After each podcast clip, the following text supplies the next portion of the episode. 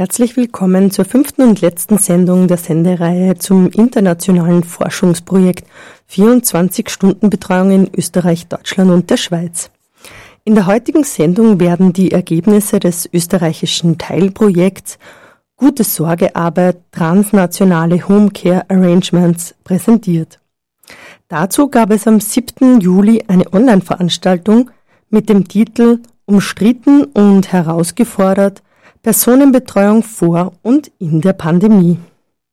Die Vorträge und die anschließende Diskussion war eine Kooperationsveranstaltung mit Curafair, Anlaufstelle für 24-Stunden-Betreuerinnen der Volkshilfe, Flüchtlings- und Migrantinnenbetreuung.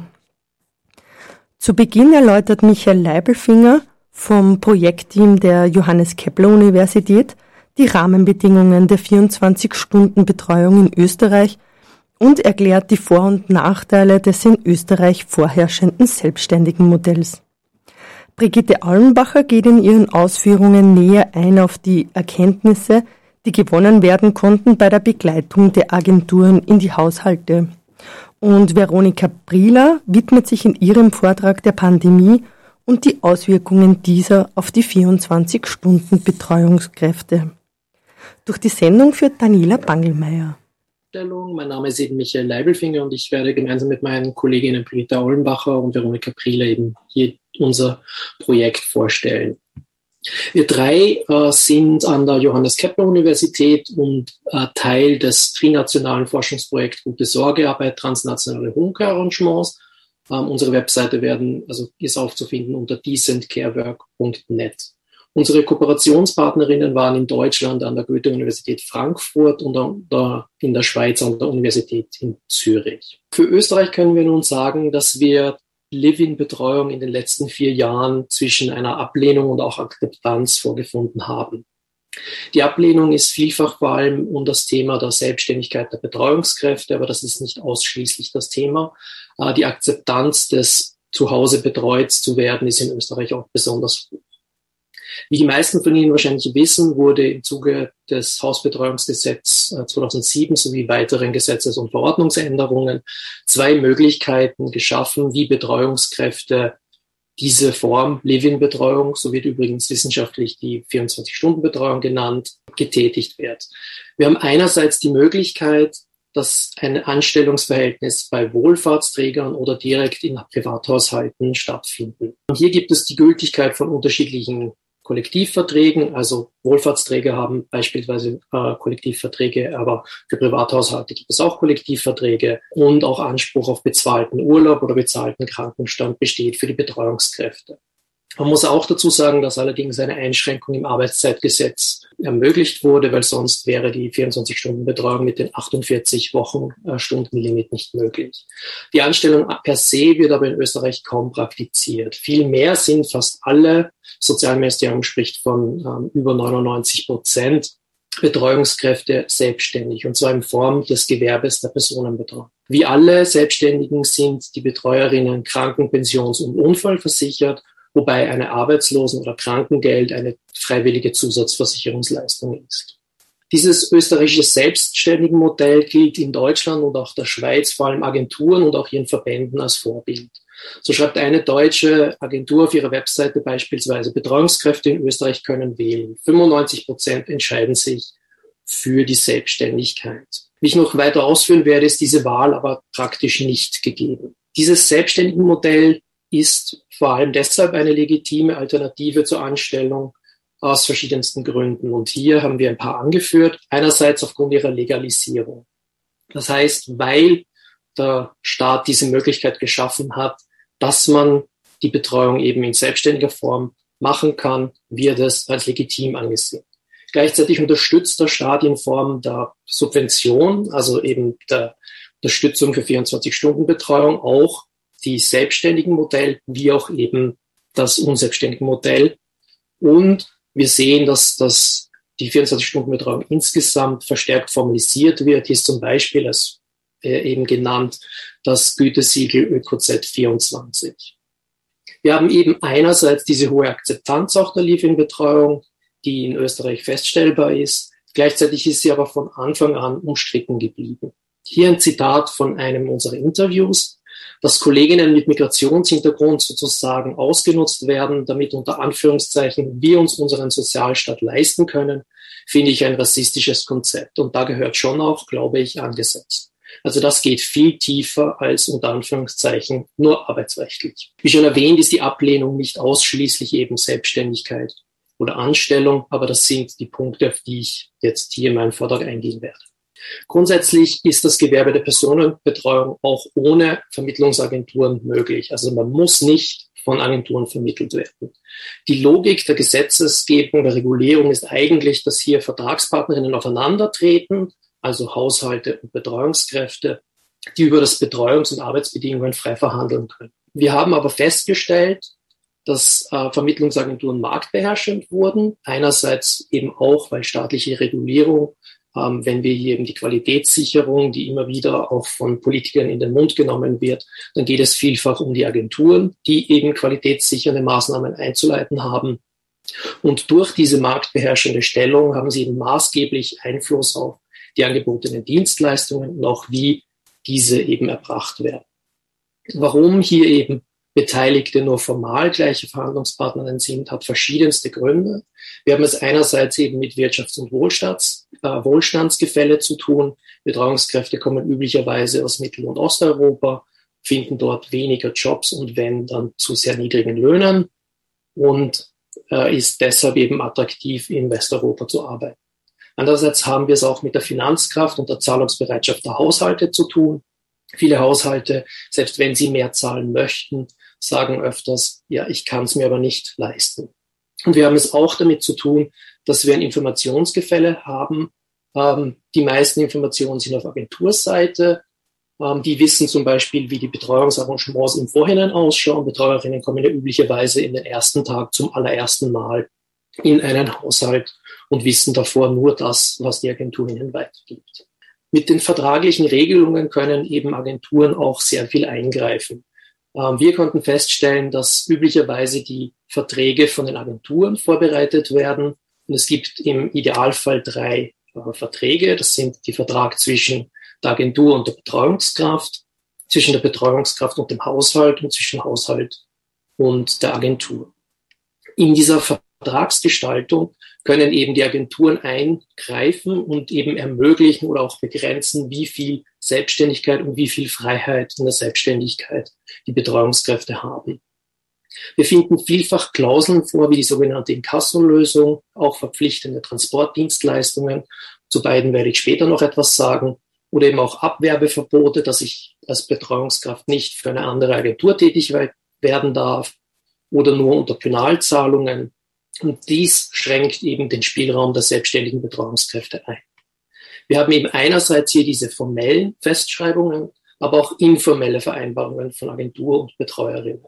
Eine informelle ähm, solche Vereinbarung, die wir eben äh, in den Interviews festgestellt haben, ist, dass eine Agenturleitung hat uns mitgeteilt, dass zum Beispiel Vorauszahlungen auf Honorar äh, gewährt wird, damit gute Betreuungskräfte, wie es genannt wurde, eben im Unternehmen gehalten werden.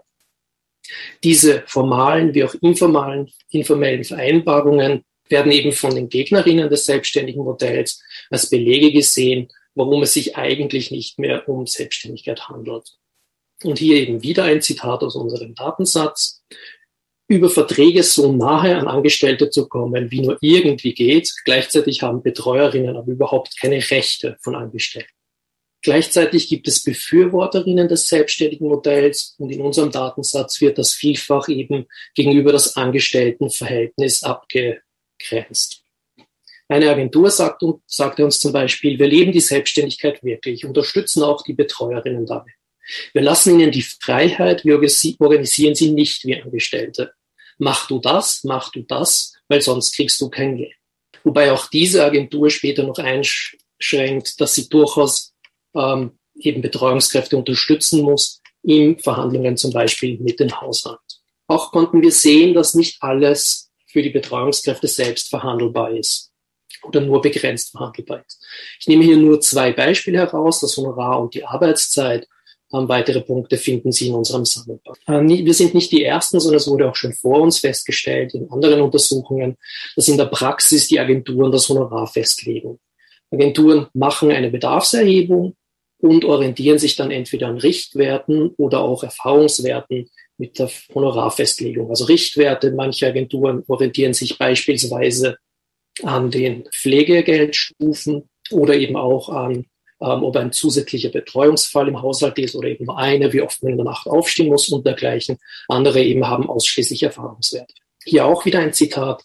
Eine Agentur legt das Honorar eben so fest, für das Betreuerinnen bereit sind, diesen Betreuungsfall oder die Betreuungssituation zu übernehmen. Etwas anders sieht es eben in der Aushandlung von Frei- und Ruhezeiten aus oder umgekehrt gesagt eben den Arbeits- und den Bereitschaftszeiten. Hier wird die Verantwortung tendenziell den Betreuungskräften direkt zugeschoben. Eine Agentur sagt hier beispielsweise, da gibt es in dem Sinn nicht wirklich eine Vorschrift, sondern die Betreuerin ist selbstständig und kann das mit der Familie sich ausmachen. Gleichzeitig wissen aber Agenturen, dass nicht alles mit der Familie selbst ausmachbar ist. Und deshalb sehen sie sich viele in einer sogenannten Vermittlerinnenrolle oder, wie uns eine Agentur auch gesagt hat, als Schiedsrichter. Bei Pausen konkret geht es darum, und wieder ein Zitat, den Kunden schon klar zu machen, dass die Betreuerinnen diese Zeit brauchen. Und die Betreuerinnen sind darin zu bestärken, dass wenn sie keine Möglichkeit sehen, sie sich an uns wenden, damit wir gemeinsam eine Lösung finden. Gleichzeitig muss man einschränken, dass wir auch von Familien gehört haben, dass diese Aushandlung ja generell mit den Agenturen eher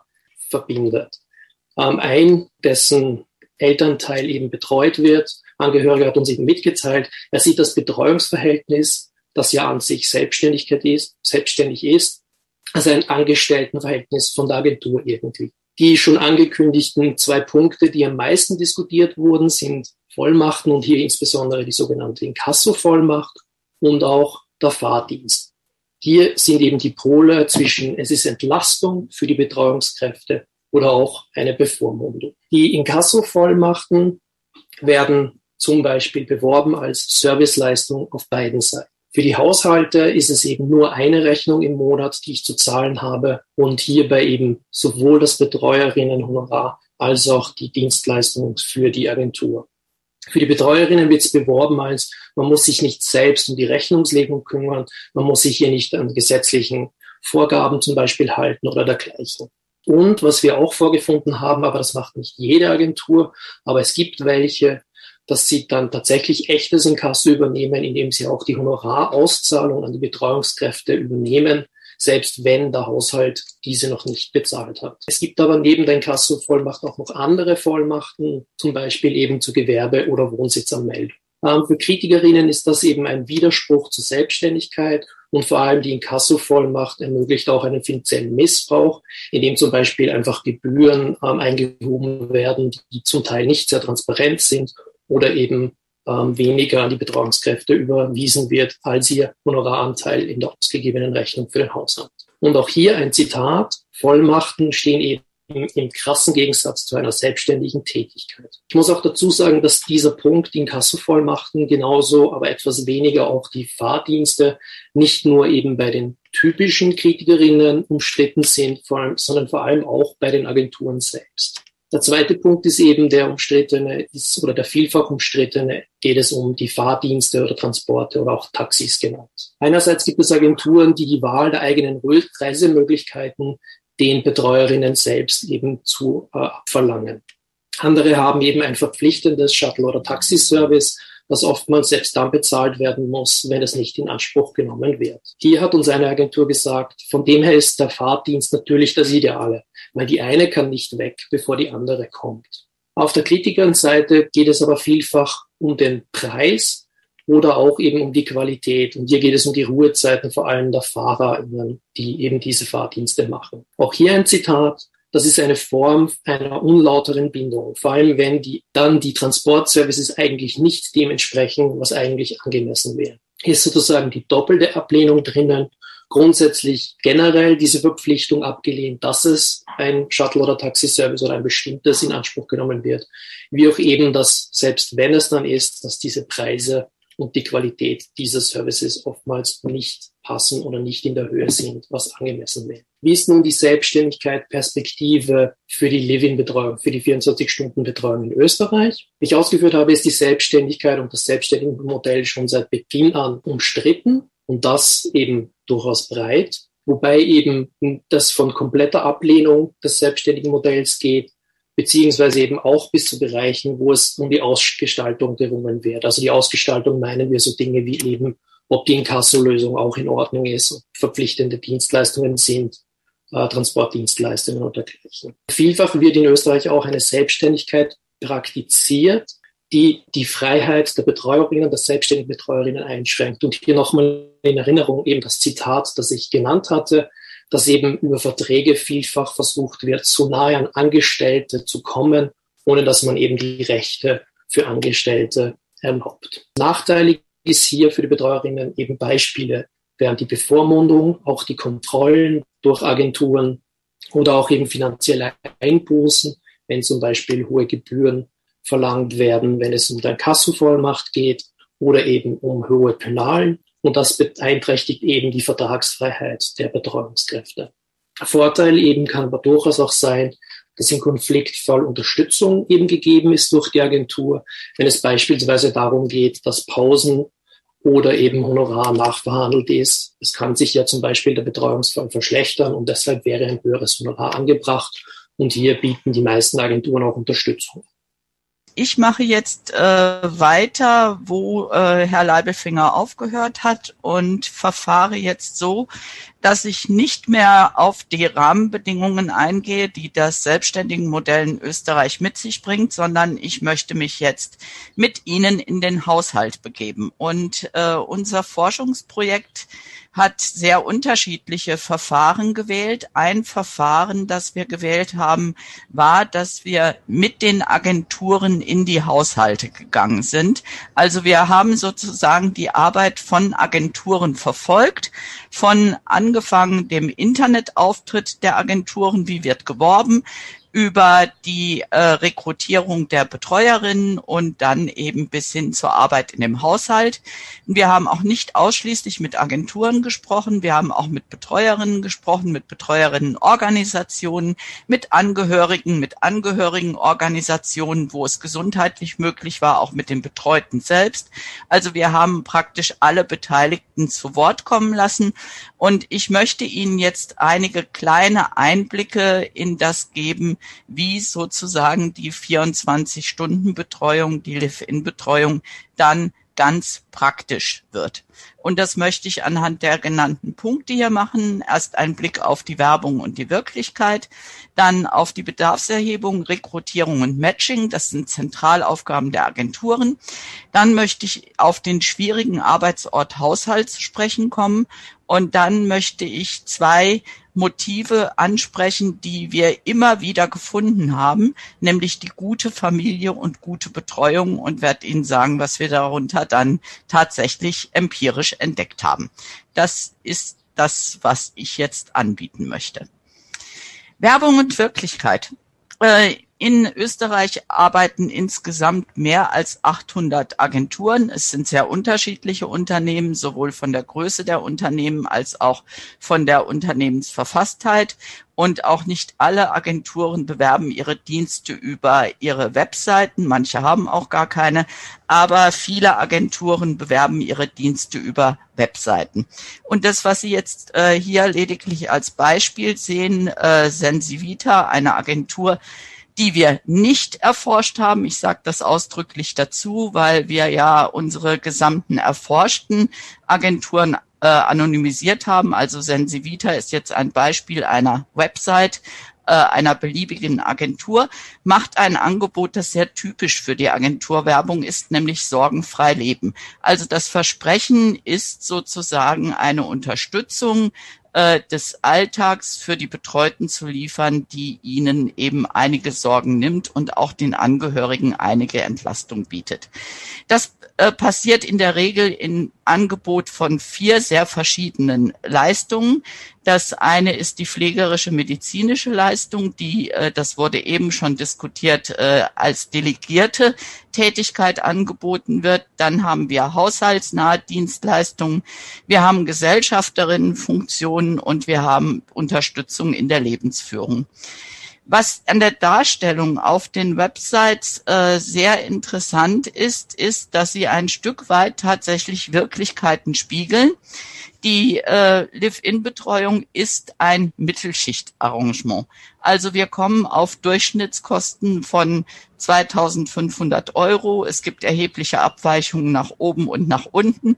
Und das heißt, äh, in der Regel sind es finanzkräftigere Familien, die hier angesprochen werden. Oft ist es auch so, dass Familien zusammenlegen, damit sie eine solche Betreuung finanzieren können. Also wir reden aber durchaus über ein zahlungskräftiges Segment. Das ist auch in diesen Darstellungen auf den Websites gut erkennbar. Das, was wir allerdings nicht gleichermaßen vorfinden, ist äh, ich habe jetzt unten dieses Bild mal rausgenommen, wo wir also sehen, da ist ein doch eher äh, Oberschichtenhaushalt angesprochen mit voller Bibliothek und auch entsprechendem Dekor und so. Also was wir äh, sicherlich nicht gleichermaßen finden, ist, dass das ein Arrangement ausschließlich für die Oberschichten ist. Also wir reden über zahlungskräftige Klientelen in der Mittelschicht.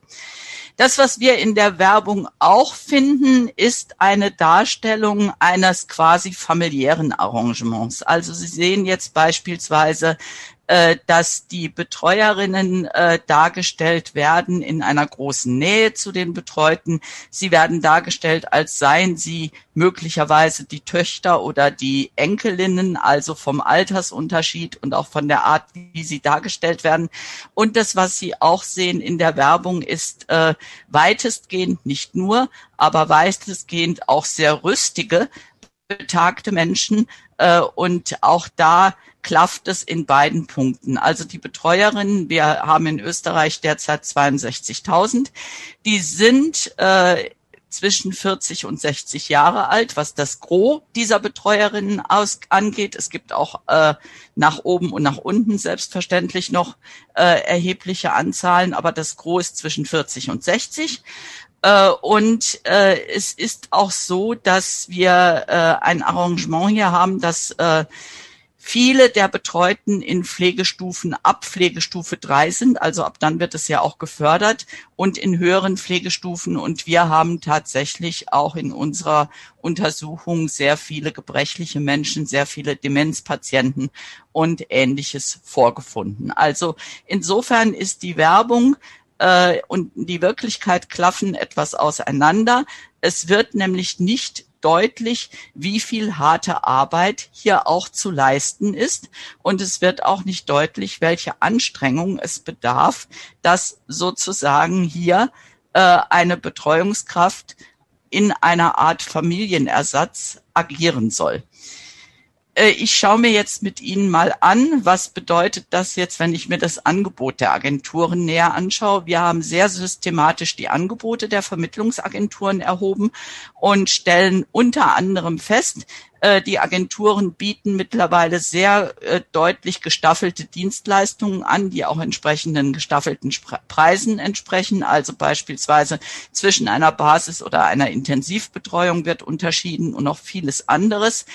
Es wird verbunden mit äh, Betreuungskräften äh, mit unterschiedlicher fachlicher und sprachlicher Qualifikation und zielt damit eben darauf, auch Haushalte mit unterschiedlicher Finanzkraft oder Finanzierungsbereitschaft anzusprechen. Das ist also sozusagen ein Markt, der sich sehr auch schon diversifiziert hat. Das Versprechen, das wir immer wieder finden, ist eine quasi familiäre Betreuung, was das Moment der Vertrautheit aufmacht, eine autonomieförderliche Betreuung, was den äh, Gesundheitszustand der Betreuten angeht, und eine entlastende Betreuung, was äh, die Aufgaben der Angehörigen angeht, dass sozusagen wir diese drei Momente durchgängig in der Agenturwerbung finden Und äh, faktisch äh, ist das allerdings verbunden mit einem Moment, das dann weniger deutlich wird, nämlich der Integration einer zunächst einmal fremden Betreuungsperson als Arbeitskraft in den Haushalt. Auf dieses Moment werde ich dann noch zu sprechen kommen. Äh, Michael Leibelfinger hat schon gesagt, äh, die Betreuungsleistungen sind oftmals im Vertragsdreieck von Agentur und äh, Haushalt, Agentur und Betreuerin, Haushalt und Betreuerin äh, festgelegt in der zuvor genannten Weise, auch noch in vielen anderen Weisen. Und zugleich werden aber die Arbeitsbedingungen oftmals im Haushalt direkt ausgehandelt. Und dort sind auch sehr viele informelle Momente. Das, dafür gibt es ganz verschiedene Gründe. Erstmal äh, ändert sich der Zustand der Betreuten, es ändern sich auch Situationen im Haushalt, aber es ist auch vieles, was im Detail im Alltag in der Praxis erst überhaupt verhandelt wird. Darauf komme ich dann auch noch zu sprechen. Ja, und die wesentliche Aufgabe die die Agenturen erfüllen, ist die Bedarfserhebung, die Rekrutierung und das sogenannte Matching. Die Agenturen haben, äh, soweit wir das erheben konnten, ein Selbstverständnis, das sich ganz stark unterscheidet. Es gibt Agenturen, die uns gegenüber gesagt haben, für sie ist es wirklich die reine Vermittlungstätigkeit. Das sind Selbstständige und wenn dann alle weiteren Schritte anliegen, sind die Betreuerinnen und die Haushalte in der Pflicht, aber nicht mehr die Agentur. Das ist der eine Pol. Am anderen Pol stehen Agenturen, die sagen, sie sehen sich als die Begleiter des Arrangements, sie mediieren im Konfliktfalle, sie greifen ein, sie greifen auch in die Verhandlungen im Haushalt ein. Das heißt, das ist der andere Pol. Ich will einfach darauf zu sprechen kommen, auch die Agenturen sind von einiger Vielfalt und haben ein sehr unterschiedliches Verständnis ihrer eigenen Aufgaben. Ja, was passiert nun äh, bei dem Gang in den Haushalt? Und das ist der erste Schritt. Alle Agenturen, die wir äh, äh befragt haben, haben tatsächlich die äh, gesetzlich auch vorgesehene Bedarfserhebung durchgeführt mit ganz wenigen Nuancen in der Ausgestaltung. Äh, Sie haben Ihre Hauptaufgabe in der Rekrutierung gesehen und dann im Kernstück des Matchings. Das Matching ist das Zusammenbringen, wenn man so will, der äh, geeigneten Betreuungskraft äh, entsprechend der Anforderungen, die im Haushalt gestellt werden, also sozusagen das Sorgen für die Passförmigkeit äh, das ist das, was unter Matching dann verstanden wird. Ich habe jetzt mal eine ganz typische äh, Beschreibung herausgesucht, äh, die eine Agentur äh, uns äh, gegeben hat. Die hätten wir jetzt in vielen Agenturen genau so auch noch gefunden äh, komme ich vor Ort hin, also in den Haushalt und schaue einmal, was sind einmal so die Erwartungshaltungen der Angehörigen und des Klienten. Was hätten sie gerne, was möchten sie gerne und dann schauen wir uns einfach den gesamten Gesundheitszustand an, wie es dem Klienten geht, welche Unterstützung er braucht etc. Sei es Unterstützung in der Körperpflege, Medikamentenverabreichung oder sonstiges. Sei es auch Unterstützung im Haushalt, was notwendig ist. Dann die Erwartungshaltung, was der Klient hat, was die Angehörigen haben und dann sage ich gleich einmal, das ist möglich oder das ist nicht möglich. Dann sagen mir die Angehörigen Klienten, was möchten sie gerne für eine Person? Soll sie gut Deutsch sprechen? Soll sie fachlich kompetent sein? Da gibt es eine Prioritätenliste. Sozial kompetent, wie soll sie prinzipiell sein, belesen, weil es einfach verschiedene Klienten sind, bodenständig oder wie auch immer. Ich habe dieses Zitat ausgesucht, weil es etwas sehr Typisches zum Ausdruck bringt. Wir haben eine ganz stark formalisierte Bedarfserhebung. In der Agenturen äh, gehen so vor, dass sie detailliert äh, den Gesundheitszustand, den Bedarf erheben. Wir haben aber auch viele Erwartungshaltungen, die nicht fachlicher Art sind. Das heißt, äh, es wird auch äh, erwartet, neben fachlichen oder sprachlichen Kenntnissen werden auch erhebliche äh, soziale Passförmigkeiten erwartet. Äh, zugleich ist diese äh, Erhebungsphase auch diejenige, in der die Agentur die Räumlichkeiten sieht und darauf achten kann, wie ist die Personenbetreuerin untergebracht. Äh, da ist es dann die Frage des eigenen verschließbaren Zimmers, aber auch zusätzlicher Sachen wie Internetverbindungen, um Kontakt nach Hause zu halten. Äh, das eigene verschließbare Zimmer ist äh, ein Anspruch von Betreuerinnen, von Agenturen formuliert. Er ist nicht immer realisiert. Wir haben auch Konfliktesmoment. Ja, im Ergebnis steht jetzt ein Satz, äh, den wir immer wieder gehört haben in zig Varianten. Wenn die Chemie stimmt, geht vieles. Wenn die Chemie nicht stimmt, kann die noch so professionell sein. Äh, geht nichts, kann ich austauschen, ist vorbei. Die, Chemie, die stimmende Chemie ist ein Kern des Ganzen, auch des Informellen.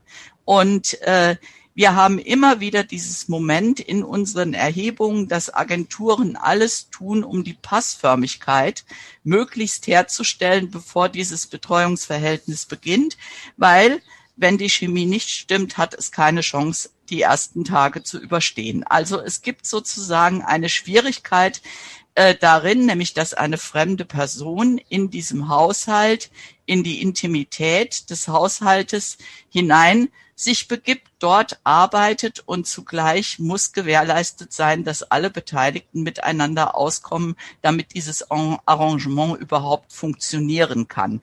Deshalb diese hohen Stellenwert äh, der Chemie, der, der uns durch die ganze Untersuchung verfolgt hat.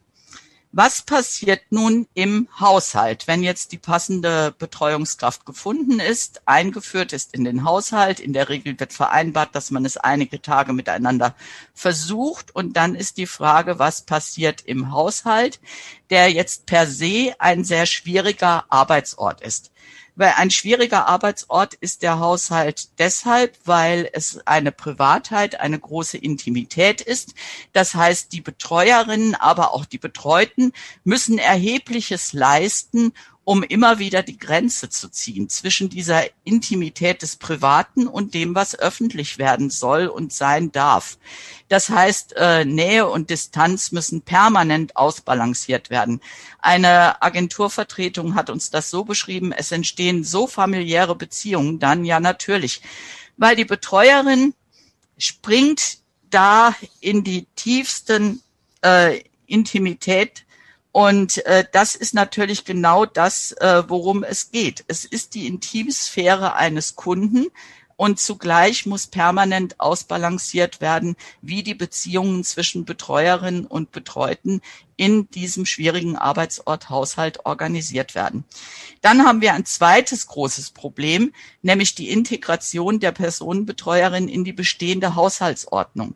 Äh, das ist auch ein dauerhafter Punkt, in der Sicht der Agentur ist eine gelungene Betreuung, äh, wenn der Lebensrhythmus der Menschen zu Hause gleich bleiben kann. Zugleich aber äh, findet sich ja mit der Betreuerin eine Person in einer Haushaltsordnung ein, die sie nicht geschaffen hat da kommt es auch immer wieder zu Konflikten, Konflikten um die Haushaltsordnung, Konflikten um das richtige Kochen, das richtige Essen und so weiter und so fort. Da wird von allen Seiten auch gesagt, Angehörige oder auch die Betreuten selbst haben bisweilen eine sehr geringe Flexibilität in der Ausgestaltung dieser Haushaltsordnung.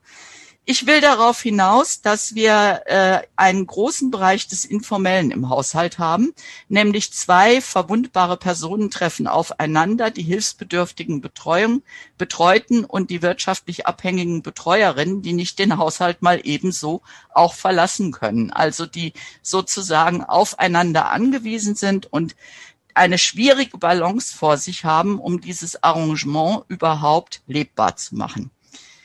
Wir haben uns dann angeschaut, was passiert, wie passiert es. Und wir sind bei den Betreuerinnen immer wieder auf ein Motiv gestoßen, äh, das ich jetzt hier zitiere, die gute Familie. Also gefragt, was Betreuerinnen sich wünschen, war die Antwort oftmals die gute Familie. Wir haben das jetzt so interpretiert und können das auch belegen, dass das eine Metapher, ein Bild für den Anspruch auf gute Arbeitsbedingungen und gute Behandlung ist. Das bezieht sich darauf, dass es ausreichend Kost geben sollte. Essen ist ein Dauerkonflikt. Dass äh, Logis, nämlich ein verschließbares Zimmer existieren sollte. Dass man sich wünscht, dass es ein Internet gibt, damit man Familienkontakte halten kann. Dass es getrennte Finanzierung der notwendigen Pflegeutensilien gibt. Dass weitere Dienste entsprechend eingeschaltet sind dass die äh, Expertise der Betreuerin anerkannt wird. Sie ist Expertin in der Betreuung dieses äh, Patienten oder Klienten, je nachdem. Und dass auch entsprechend Arbeitszeitrücksichtnahmen genommen wird, nämlich Pausen gewährt werden und sich an ver vereinbarte Dienstleistungen gehalten wird. Das ist nicht selbstverständlich. Wir haben ganz viele Beispiele, wo äh, Zusatzarbeiten von Holzhacken über Viehversorgen bis äh, Verwandtschaft bekochen äh, geleistet wurden. Ich zitiere eine Betreuerin. Die österreichische Familie, die Kinder von den Patienten sind sehr schwer. Sie denken sich, äh, wenn sie kommt, sie ist eine Sklavin oder was. Sie muss alles machen. Und das ist nicht korrekt. Ich bin keine Gärtnerin, ich bin keine Putzfrau, ich bin eine Betreuerin. Ja, ich mache für meine Patienten alles, ja, auch die Wohnung. Ich mache das, ich koche alles, aber andere Sachen nein. Also das ist eine sehr dezidierte Stellungnahme auch einer Betreuerin, die die Erfahrung hat, dass eben alles Mögliche an sie herangetragen wird. Und äh, umgekehrt hören wir jetzt eine Angehörige, äh, und auch das ist eine sehr typische Äußerung, äh, wo sozusagen Rücksicht genommen wird auf die Betreuerin, um die Qualität der Betreuung nicht zu gefährden. Sie kann von mir aus Pausen nehmen, wenn die Arbeit mit meinem Vater erledigt ist. Ich erwarte äh, nicht, dass er 24 Stunden äh, bereitsteht. Und ich springe jetzt mal im Zitat. Äh, es gibt offensichtlich ein großes Interesse, diese Betreuerin zu halten. Und in dem Moment wird sozusagen ihr auch etwas angeboten. Also äh, es wird ihr eine Freizeitgestaltung angeboten. Es wird Entlastung durch stundenweise andere Dienste angeboten. Wir haben hier äh, immer wieder die gleiche Konstellation vorgefunden. Äh, es wird um Arbeitsbedingungen gerungen innerhalb des Haushaltes und viele Agenturen kritisieren dieses Moment auch und sehen sich auch als Mediatoren, als Schiedsrichter, als Konfliktschlichter in der Situation. Sie haben aber auch letztlich ein anderes ähm, Mittel, nämlich den Austausch der Betreuerinnen, beziehungsweise wenn es zu extremen Schwierigkeiten kommt, auch die Aufgabe des Klienten, also auf den Klienten zu verzichten, äh, wo extreme Schwierigkeiten aus, äh, auftreten. Dass das nicht die gewünschte Lösung ist, macht sozusagen das Zitat der Betreuerin deutlich. Also für sie ist es stressig, eine Familie zu wechseln, weil man weiß nicht, was kommt. Ich möchte ein zweites Moment ansprechen, nämlich äh, die zweite äh, Frage gestellt an die Angehörigen. Was wünschen die Angehörigen? Die sagen dann gute Betreuung, ohne das näher zu spezifizieren, was denn die gute Betreuung ist. Und da haben wir dann ganz viele Momente, beispielsweise die liebevolle Betreuung, äh, wo dann äh, tatsächlich Beziehungen entstehen, äh, die die Nähe von Mutter und Tochter haben. Oder es wird mit Hingabe gepflegt. Also das will ich jetzt nicht alles äh, vorlesen. Äh, diese Erwartung liebevoller Betreuung und Pflege hat allerdings auch Kehrseiten in der schwierigen Balance zwischen Nähe und Distanz. Sie führt bisweilen auch zu Eifersucht.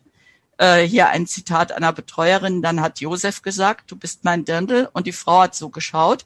Aber ich habe gesagt, Margit, da musst du nicht eifersüchtig sein. Das ist nur, ich war immer äh, an dem Bett sitzen, lesen und betreuen. Ja, also das heißt, es zeigt auch, dass diese liebevolle Betreuung eine sehr ambivalente Sache ist und wiederum sehr viel Gefühlsarbeit verlangt auf allen Seiten, um mit der Situation umzugehen.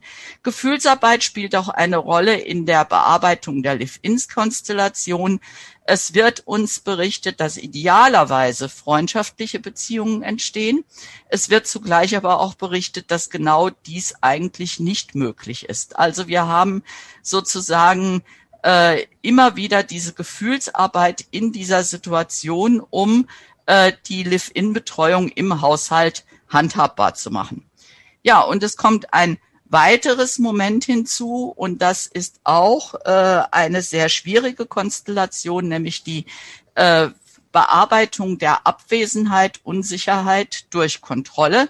Das heißt, wir haben hier auch äh, die Situation, dass uns Angehörige sagen, äh, wir versuchen im Grunde die Situation zu kontrollieren, weil wir überlassen ja die pflegebedürftige Person der Betreuerin auch in Abwesenheit.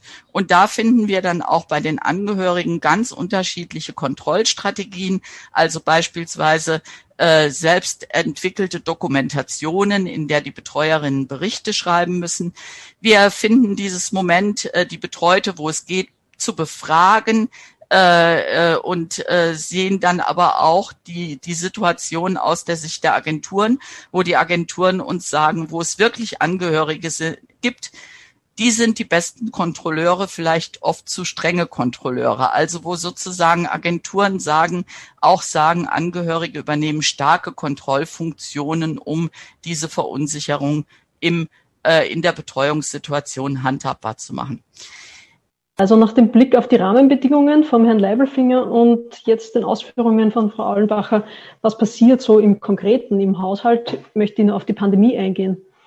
Kurzer Überblick, welche Themen ich streifen werde oder behandeln. Es geht darum, welche Herausforderungen haben sich gestellt, welche Reaktionsweisen darauf hat es gegeben. Wir haben auf individueller Ebene Agenturen reagiert, welche staatlichen Unterstützungsmaßnahmen hat es gegeben und ein bisschen so, welcher Preis ist dafür zu zahlen, dass es sich doch dann als stabiles Arrangement äh, entwickelt hat. Aber um zu starten, vor einem Jahr war zu Beginn der Eindruck, diese gesamte Branche steht jetzt kurz vor dem Kollaps. Der erste Punkt oder die, der eine Grund ist, weil die älteren Menschen relativ schnell als Risikogruppe identifiziert worden sind und auch Social Distancing in dem Bereich ja nicht möglich ist. Vor allem aber ist dieser, diese Angst vor dem Zusammenbruch darauf zurückzuführen, dass die Pendelmigration, auf der das gesamte Arrangement beruht, eingeschränkt wurde. Wie Sie sich alle erinnern können, gab es zeitweise Grenzschließungen. Ähm, die Verkehrsmittel haben nur eingeschränkt ähm, funktioniert, also Bus, Zug, Flugverbindungen. Vor allem auch die Minibusse oder Transportdienstleistungen, die Herr Leibelfinger auch schon angesprochen hat, waren zum Teil, ähm, konnten nicht operieren oder nur sehr eingeschränkt. Dann gab es Quarantäne- und Testverpflichtungen, zum Beispiel in der Slowakei. Ähm, gab es eine Zeit lang die Verpflichtung, bei der Einreise in das Land in staatliche Quarantäne zu gehen, also in ähm, öffentlich organisierte Institutionen und erst nach einigen Tagen konnte man sich freitesten. Und dann wurden zuerst nur slowakische Tests ähm, akzeptiert. Also eine sehr schwierige Situation und ähm, ich habe einige ähm, Überschriften aus den Medien mitgebracht, wie diese Phase beschrieben worden ist. Also das Modell droht zu kippen, es droht zu zerbrechen, es gibt Sorge um Engpässe, die Angst vor dem Pflegenotstand. Also es war eine alarmistische Stimmung, würde ich sagen. Die Reaktionsweisen darauf waren, wie schon angesprochen, sehr unterschiedlich. Auf individueller Ebene haben Betreuungskräfte zum Beispiel Wege gefunden, die Grenze zu überqueren, sei es indem sie mit Privatautos zur Grenze gefahren sind, die sie per Fuß überquert haben, dann zum Teil abgeholt worden sind von Taxis oder auch von Agenturen, zum Teil auch von Haushalten. Also es hat unterschiedliche Möglichkeiten gegeben, doch ähm, zu pendeln, aber sie waren sehr eingeschränkt. Agenturen haben sehr schnell auch begonnen, Zertifikate auszustellen, also Bescheinigungen, dass die Betreuungskraft in einem Haushalt in Österreich tätig ist, um ihnen den Grenzübertritt zu ermöglichen. Auf politischer Ebene wurden sehr schnell Verhandlungen mit den Nachbarstaaten ähm, eingeleitet, wo es darum gegangen ist, Ausnahmeregelungen zu erwirken für die Betreuungskräfte, beziehungsweise sie als Pendlerinnen anzuerkennen, wodurch sie ähm, leichter die, die Grenze überqueren konnten. Und eine viel beachtete, vor allem medial viel beachtete äh, Maßnahme war, dass Sonderflüge und Züge organisiert worden sind. Ende März, Anfang April haben die Bundesländer Niederösterreich und Burgenland beispielsweise gemeinsam mit den regionalen Wirtschaftskammern, mit der Zusammenarbeit mit Agenturen und mit dem Außenministerium Flüge organisiert, durch die Betreuungskräfte aus Bulgarien, Rumänien und Kroatien nach Österreich reisen konnten. Und im Mai gab es dann sechs Sonderzüge, also Nachtzüge von Timișoara in Westrumänien nach Wien, wo insgesamt, die Zahlen sind nicht so genau ermittelbar, aber maximal 2000 Betreuungskräfte nach Österreich her und einige auch dann zurückkehren konnten. Wenn man bedenkt, dass insgesamt über 60.000 Betreuungskräfte in Österreich tätig sind, sind diese Zahlen trotzdem relativ gering. Das heißt, aus unserer Sicht ist es eher als eine symbolische Maßnahme einzuschätzen. Eine Maßnahme, die großen Handlungsbedarf und Handlungsbereitschaft signalisiert, in der verschiedene Akteurinnen zusammenarbeiten, die aber letztlich äh, wenig, also nicht ausschlaggebend war aus unserer Sicht dafür, dass das Modell ähm, weitergeführt werden konnte. Auch gab es dann Kritik an diesen Flügen und Zügen, dass zum Beispiel Abstandshalten nicht möglich gewesen ist, dass der Zugang zu Informationen schwierig ist. Eine Zeit lang ähm, gab es auch den, die, die Nachricht, dass die Tickets nicht von Betreuungskräften selbst erworben werden konnten, sondern nur über Agenturen. Das heißt, diese Sonderflüge sind auch stark und Züge sind auch in der Kritik gestanden. Und insgesamt lässt sich festhalten, dass es viel, dass diese Lösungen eher kurzfristig waren und einfach viele Fragen auch offen geblieben sind. Also wer übernimmt zum Beispiel die Kosten für Tests, die ja verpflichtend sind für die Einreise? Wichtiger dafür, dass dieses Modell aufrechterhalten werden konnte, war, dass viele Betreuungskräfte ihren Arbeitseinsatz in Österreich wesentlich verlängert haben. Also statt den üblichen zwei bis vier Wochen, die in Österreich ja gängig sind, sind Betreuungskräfte bis zu mehrere Monate in Österreich geblieben, in den Haushalten. Die Gründe für diese Verlängerungen sind vielfältig, sind im Zitat, Entschuldigung, jetzt bin ich gesprungen. Da können wir hin, genau, Entschuldigung. Ähm, die Gründe sind vielfältig, wie in diesem Zitat auch deutlich wird. Also angesprochen wird hier aus Agentursicht einerseits, dass es dieser große Vorteil überhaupt für die Branche war, dass Betreuungskräfte verlängerten und dass da auch eine große Dankbarkeit dafür herrscht. Und dass die, die Gründe eben sehr unterschiedlich waren. Zum einen die Einstellung, also die, der Arbeitsethos, das Arbeitsethos der Betreuungskräfte, aber auch faktische Einschränkungen der Reisemöglichkeiten beispielsweise, die es gar nicht zugelassen haben zu reisen. Ähm, weitere Gründe wären dass die staatliche Quarantäne beispielsweise vermieden werden ähm, wollte. Aber wir haben in unseren, ähm, in unseren Erhebungen durchaus auch gehört, dass es auch von Seiten von Agenturen und von ähm, Haushalten auch Druck ausgeübt wurde auf Betreuungskräfte. Also an sie appelliert wurde, doch Verantwortungsbewusstsein zu zeigen gegenüber den zu Betreuenden. Die Verlängerungen, insofern als sie um mindestens vier Wochen verlängert worden sind, äh, sind auch durch einen sogenannten Bleib-da-Bonus abgegolten worden. Ähm, die Schwierigkeit bei diesem Bonus war unter anderem, dass es äh, neun verschiedene Bundesländermodelle gegeben hat und die Beantragung teilweise auch kompliziert war. Also in, außer in Wien beispielsweise waren Informationen nur auf Deutsch oder nur in komplizierten technischen Deutsch verfügbar. Ähm, nur in drei Bundesländern, nämlich in Oberösterreich, in Salzburg und in Wien, war es möglich, dass dieser Bonus direkt an die Betreuungskräfte ausgezahlt wurde. Ansonsten war es notwendig, dass entweder die Betreuten oder in Vorarlberg auch Agenturen den Bonus beantragen und dann an die Betreuungskräfte weiterleiten, was von Kritikern als Widerspruch zur Selbstständigkeit auch kritisiert wurde. Und angesichts der doch zum Teil sehr langen Verlängerungen wurden uns auch von ähm, Betreuungskräften berichtet, dass auch die Höhe des Bonus als lächerlich eingestuft wurde die Betreuungskräfte, die verlängerten, das bedeutete für ihre Kolleginnen, die eigentlich im Turnus mit ihnen oder im Wechsel mit ihnen den Turnus erbringen, auch, dass sie nicht an ihren Arbeitsort zurückkehren konnten. Das sowie unbezahlte Quarantänezeiten beispielsweise oder Reiseeinschränkungen führten dazu, dass für einige Betreuungskräfte die Pandemie auch zu finanziellen Schwierigkeiten führten.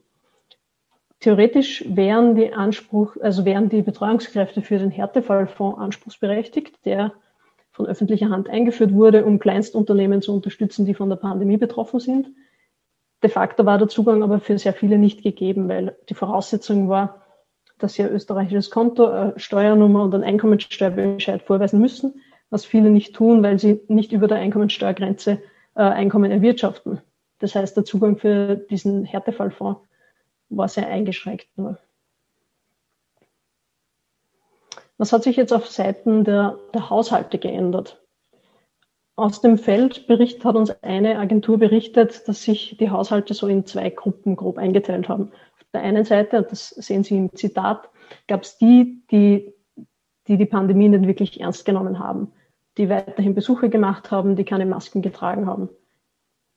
Und auf der anderen Seite standen die, die eher vorsichtig bis übervorsichtig waren, auf Desinfektion, auf verstärkte Hygiene geachtet haben.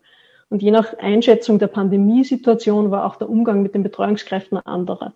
Zum Beispiel berichtet eben die Vertreterin, der Vertreter dieser Agentur, dass dann Betreuungskräfte ausgelacht worden sind, die mit Masken in den Haushalt gekommen sind, was zu schwierigen Situationen geführt haben, hat, weil die Betreuungskräfte ja aus einem Schutzimpuls heraus die Masken getragen haben und sich dann nicht ernst genommen gefühlt haben. Und auf der anderen Seite, die Angehörigen, die die Pandemie sehr ernst genommen haben, haben zum Beispiel dann Einkäufe übernommen, damit die Betreuungskräfte den Haushalt nicht verlassen müssen und so das, das Ansteckungsrisiko geringer ist.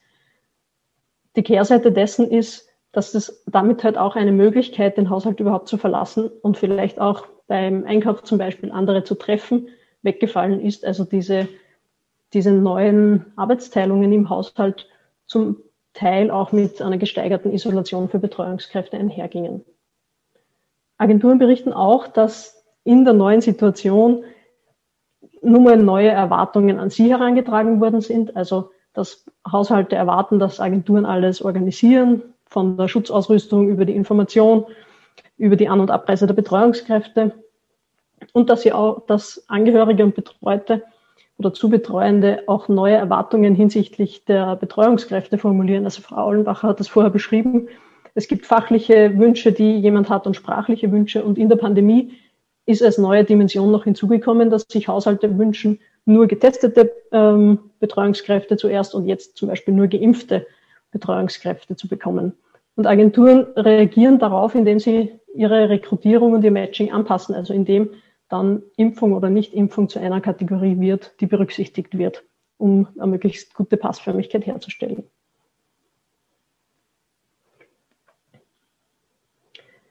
Wie gehen Agenturen aus dem, was wir aus dem Feld ähm, in unseren Befragungen gehört haben, außerdem mit den gesteigerten Erwartungen oder mit den geänderten Rahmenbedingungen um?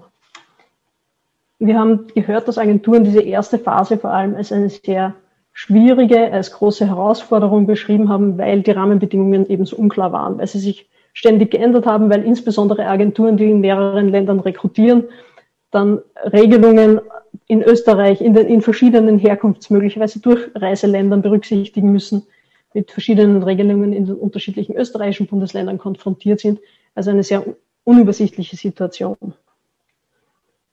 Gleichzeitig hat es im Zeitverlauf so in, in diesem Jahr der Pandemie jetzt durchaus eine Professionalisierung geben des Umgangs mit der Situation.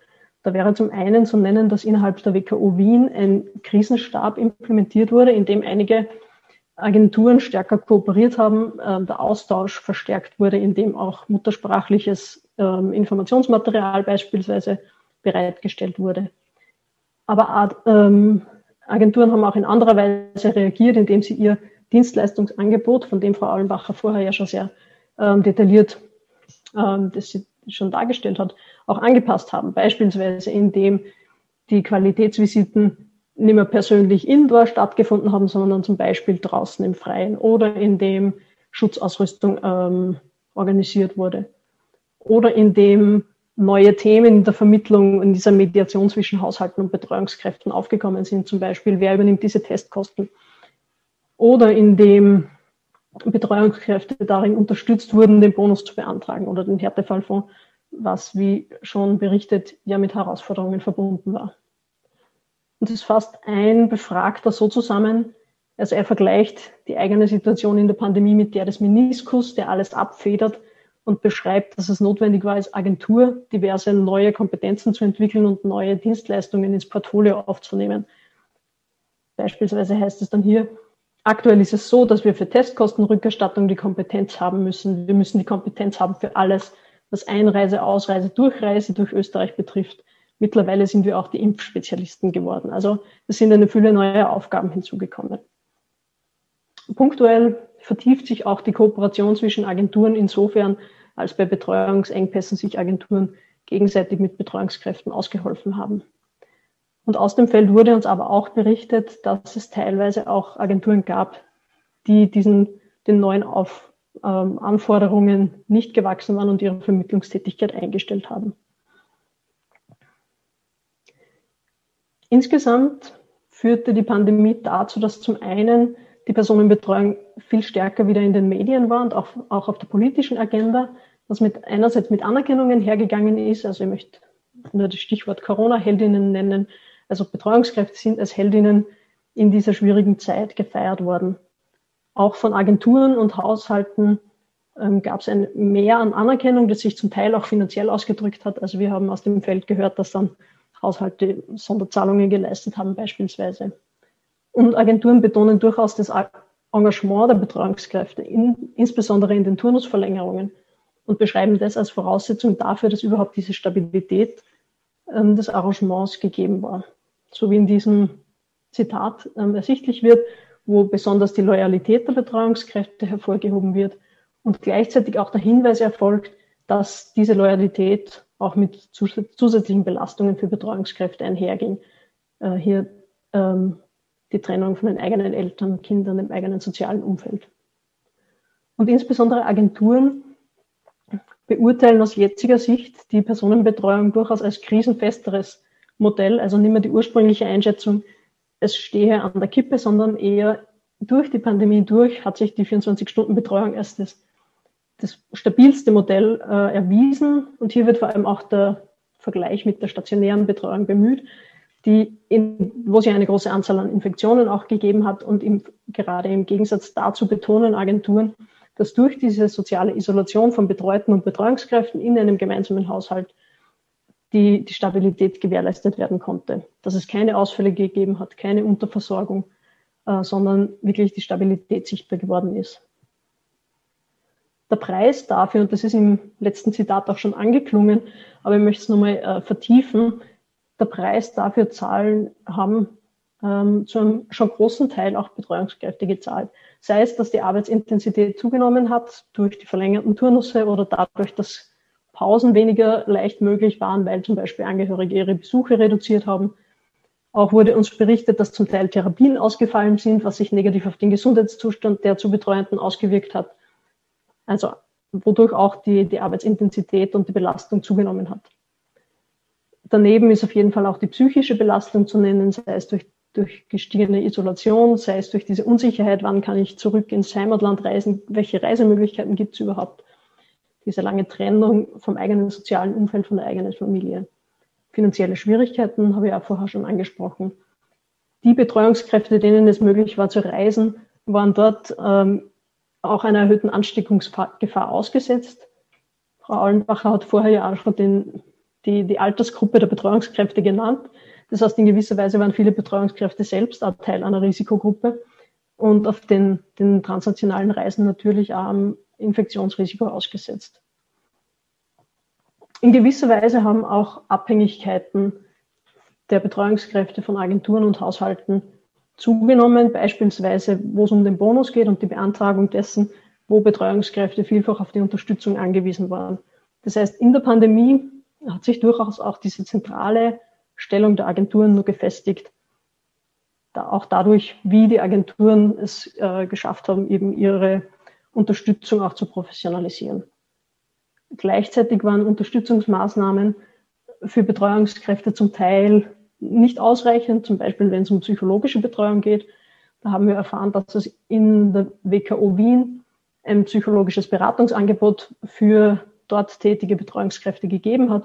Gleichzeitig waren Berichten zufolge aber zu wenig muttersprachliche Beraterinnen verfügbar.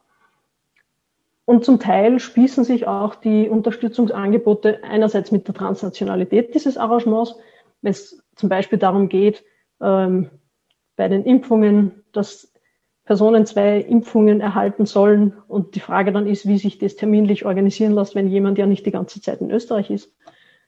Äh, von ähm, Schwierigkeiten, die an dem Live-In-Verhältnis liegen oder daran, dass es zum Teil eben keine, keinen Ersatz gibt für Pausen. Das heißt, wie kann jemand einen Test in einer Teststraße in Anspruch nehmen, also Betreuungskraft, wenn sie gleichzeitig den Haushalt nicht verlassen kann? Also es waren irgendwie verschiedene Schwierigkeiten oder auch, wie schon erwähnt, ähm, der Härtefallfonds, für, das, für den ein österreichisches Konto Voraussetzung war. Das waren Michael Leibelfinger, Brigitte Allenbacher und Veronika Prieler vom Projektteam der Johannes Kepler Universität. Alle Vorträge sind etwas gekürzt. Die gesamte Veranstaltung findet sich ungekürzt zum Nachhören auf cba.fro.at. Das war die Sendereihe zum Forschungsprojekt 24-Stunden-Betreuung in Österreich, Deutschland und der Schweiz.